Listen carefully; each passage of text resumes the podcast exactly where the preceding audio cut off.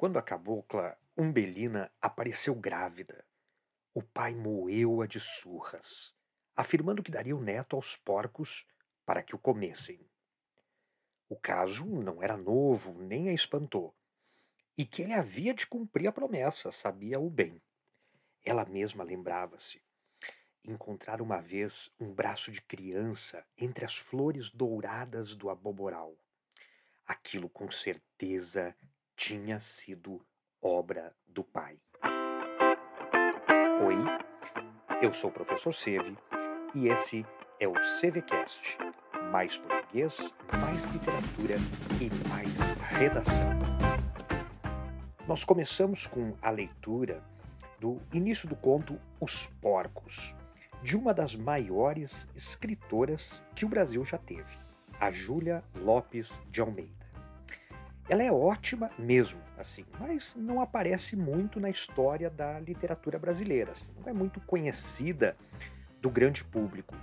E a gente vai tentar entender um pouco por quê, né? E muitas coisas mais, né? É, afinal de contas, essa obra, Ânsia Eterna, em que o, o conto Os Porcos aparece, começa a ser já cobrada com, né, cobrada com alguma frequência nas listas de vestibular das principais universidades do país. Vamos começar é, contando então um pouquinho da vida da Júlia Lopes de Almeida. Ela foi uma, uma grande jornalista, foi uma escritora carioca, fez basicamente assim de tudo no mundo da literatura, né? Escreveu romance, conto, crônica, poesia, se enveredou também pela literatura infantil e era considerada assim, uma mulher muito à frente do seu tempo, né? Porque vocês imaginam, né, lá na, na época da Júlia, é, ela defendia o, o, voto feminino, o divórcio, a educação para mulheres, né? Ela era muito atenta ao papel da mulher na sociedade. Então, tem muita gente, inclusive, que associa o nome dela ao feminismo, mesmo sabendo que a primeira grande onda dos movimentos feministas só vai acontecer lá pelos anos 60, 70 do século passado, né? Falar em mulher na sociedade, né? Olha só essa história aqui. A Júlia acabou sofrendo forte exclusão porque ela participou das reuniões para a fundação da Academia Brasileira de Letras, né?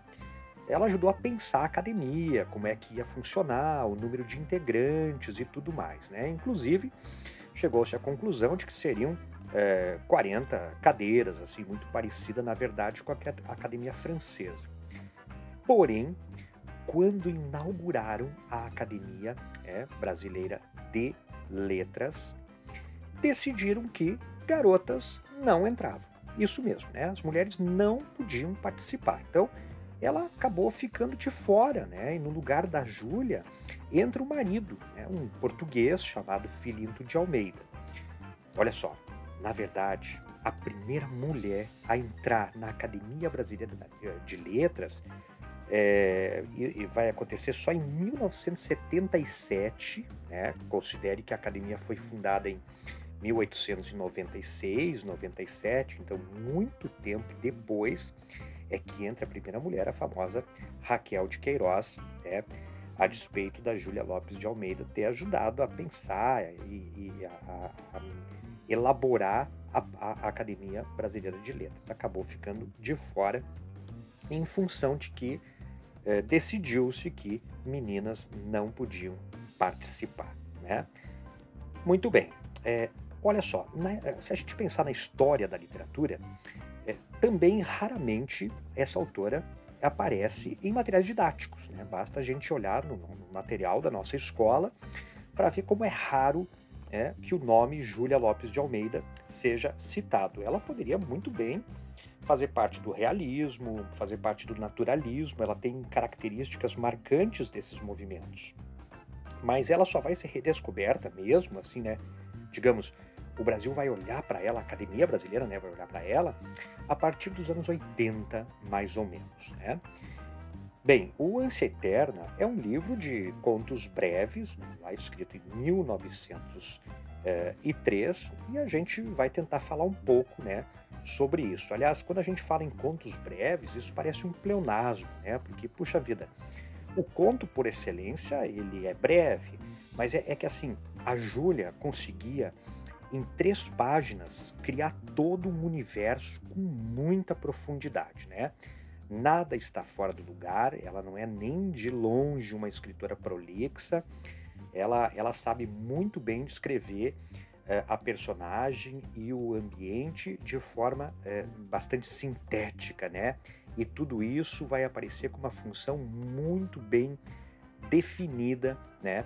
No texto, de forma a tornar esse conto objetivo, né? As narrativas assim é, é, é, elas têm, elas são objetivas, elas, é, elas são muito coesas e, em geral, apresentam finais impactantes, bem surpreendentes. Então, fique esperto, né? Porque daqui a pouco eu vou dar aqui algum spoiler, porque a gente vai falar de alguns finais e né, faz parte desse nosso bate-papo, mas, obviamente, esse nosso bate-papo está sendo ouvido como auxílio, como apoio à sua leitura do livro Ânsia Eterna da nossa grande Júlia Lopes de Almeida.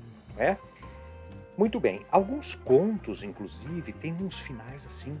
É, uns finais não tem um clima gótico, né? Sabe aquele gótico, né? Um estilo que a literatura é, gosta bastante, né? Que surgiu lá pelo século XVIII, aquele clima de terror, de suspense. Muitos contos da Júlia é, trabalham com esse ambiente mal assombrado, escuro, em que monstros e fantasmas, né, estão é, são frequentes em, em histórias é, misteriosas, né? E aos poucos essas histórias vão sendo desvendadas e a, a, a, gente vai tomando aquele sustinho básico, né? Porque afinal de contas o gótico tá aí e evoluiu para filmes e séries que a gente adora assistir que fazem muito sucesso. Pois bem, o ânsia eterna tem a ver com isso, né? Assim, ânsia significa assim, mais ou menos mal-estar, enjoo, náusea, né? É, envolvidas nesse universo pesadão estão as mulheres, né? As figuras femininas. Elas vão ser as grandes estrelas, né? as estrelas é, desse livro. É, é, elas vão passar por muita violência psicológica, por violência física.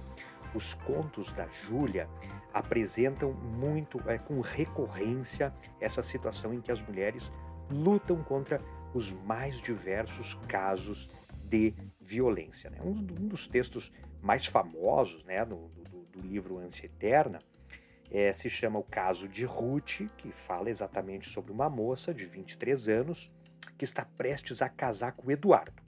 O Eduardo é o noivo dela só que assim, um pouco antes do casamento, ela resolve revelar é, um segredo, algo que só ela sabia, ela não tinha contado para ninguém. Ela havia sido estuprada pelo padrasto, né? E ela conta isso pro Eduardo. O Eduardo fica assim meio pensativo, fica atordoado, fica refletindo, né, acerca desse caso é, sei lá, ele não sabe resolver é, muito bem o que fazer, mas assim, chega à conclusão de que ele deve casar com a Ruth, porque afinal de contas ninguém sabia mesmo, né, desse, desse, desse segredo que ela revelou para o Eduardo. E, e, enfim, dá para casar, né, numa boa.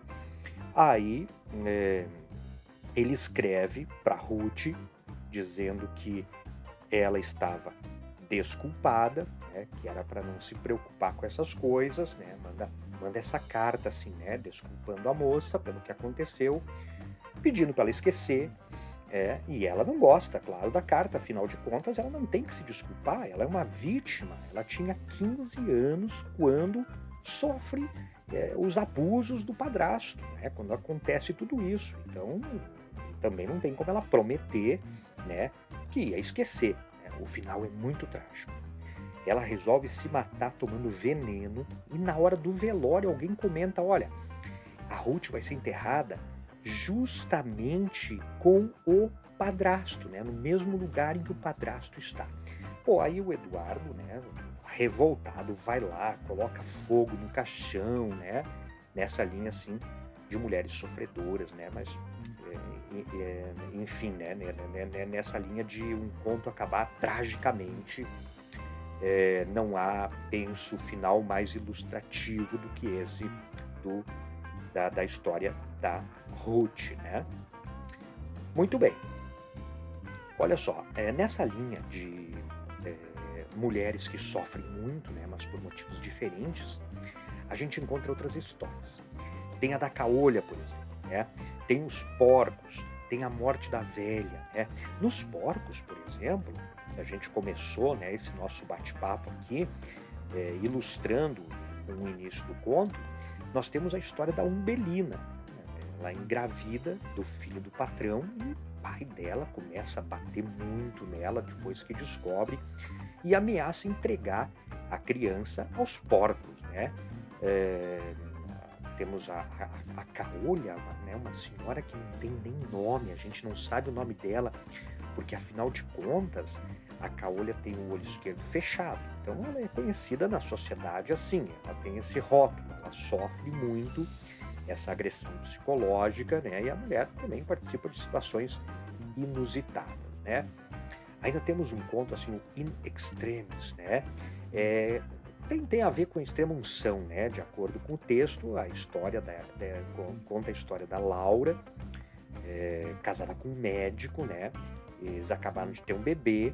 Ela é lactante, portanto, ela tem uma grande, assim, amizade com o Bruno. O Bruno é um jovem, né? É, jovem que está muito doente. E os dois eram jovens, né? na verdade, a Laura e o Bruno, né?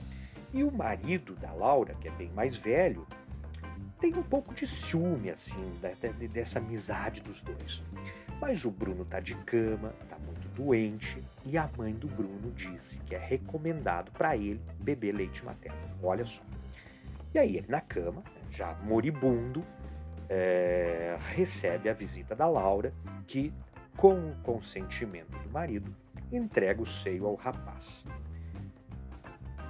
Podemos lembrar também é, da história é, de uma jovem né, que mora no interior, que mora o Maurício, um primo que faz medicina na capital, mora no Rio de Janeiro, e esse primo pega febre amarela e fica muito mal, quase morre. Bem, ela faz uma promessa, ele acaba é, melhorando, é, melhorando. A promessa exatamente é o quê? é um voto de castidade. Quer dizer, eles já não poderiam mais se casar. Por falar em febre amarela, a gente precisa lembrar é, que na literatura há várias obras né, que abordam epidemias e tal. Né? Basta a gente lembrar, por exemplo, da Lucila, do José é, de Alencar, né, em que a febre amarela aparece é, e essa obra é lá da metade do século XIX, né? Quer dizer, o Rio passou mesmo por um surto dessa doença, né? E assim vai. Muito bem. Tem história fantasmagórica também no Ânsia Eterna, né? já que estamos trabalhando com essa, essa obra de contos da Júlia e já comentamos que há muito de gótico nisso, né? Pois bem, vamos olhar para o conto A Casa dos Mortos, que é um conto em que a Júlia dedica à mãe dela, né, a Francisca Júlia da Silva.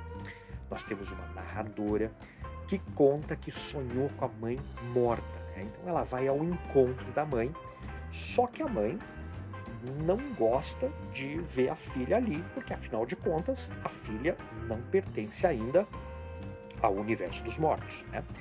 Aqui nós temos uma referência clara ao inferno de Dante, né? Quando Dante chega ao submundo, ao mundo dos mortos, ele não é bem recebido porque, afinal de contas, ele é vivo.